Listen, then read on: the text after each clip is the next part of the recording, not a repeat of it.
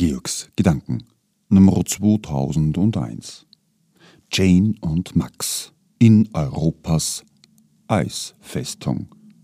Es ist soweit. Europa musste eine Festung werden. Nur jede Festung hat ihre Tücken und jede Festung will eingenommen werden, was sie glaubt und macht. Ein Glaube eingesperrt in einer Festung. Max und Jane glauben nicht daran. Max ein gedrungener, kräftiger Mann, kleiner Statur und Jane eine große Frau. Scheinbar zerbrechlich. Sie sind seit Kindesbeinen an Freunde und trafen sich im Studium in der Eisfestung Europa wieder.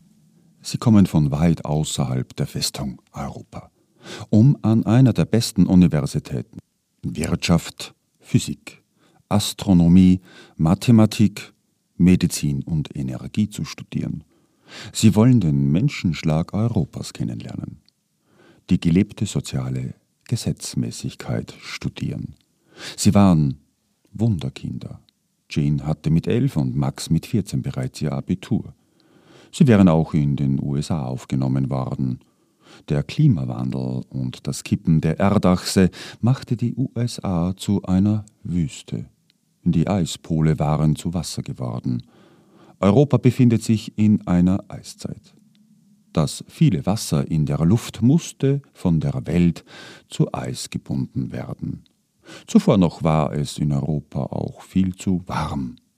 Und dann wurde es vor Jahrzehnten schlagartig kalt. Alles ist nun meterdick vereist. Der jährliche Zuwachs an Schnee macht das Straßenfreiräumen unmöglich. Damit hat man längst aufgehört. Dennoch wollen alle in die Eisfestung Europa, wie Jane und Max. Was haben die Menschen in Europa gemacht? Sie heizen alle mit chemischen, magnetischen und physikalischen Prozessen. Begonnen haben sie mit der Natronlaugenheizung und Wärmepumpen. In jeder Wohnung ist es kuschelig warm. Öl und Gas wurde abgeschafft. Magnetische, elektromagnetische, Nano- und Molekülforschung ist Europas Zukunft geworden. Fliegen, Reisen, Heizen, Kühlen, Energie und Medizin. Die Festung ist der Strukturwechsel geworden, den sie mit Swarm-Balance rechtzeitig eingeleitet haben. Europa gibt ihre Erkenntnisse an die Welt, ungehindert, weiter.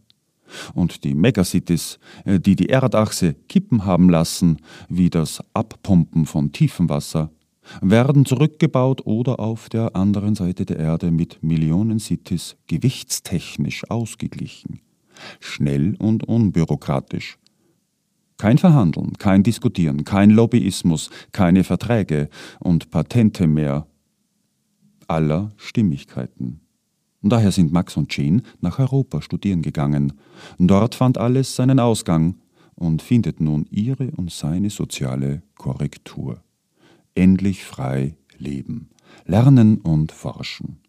Europas Swarmballons kommen überall hin, auch in das Überbleibsel Dschungel, den wenigen Menschen, die dort den Ressourcenraub überleben konnten. Am anderen Ende der Welt von wo Jane und Max herkommen, durch die Stimmigkeiten, Wahrnehmungen Europas. Unsere Swarmballons. Your Perception.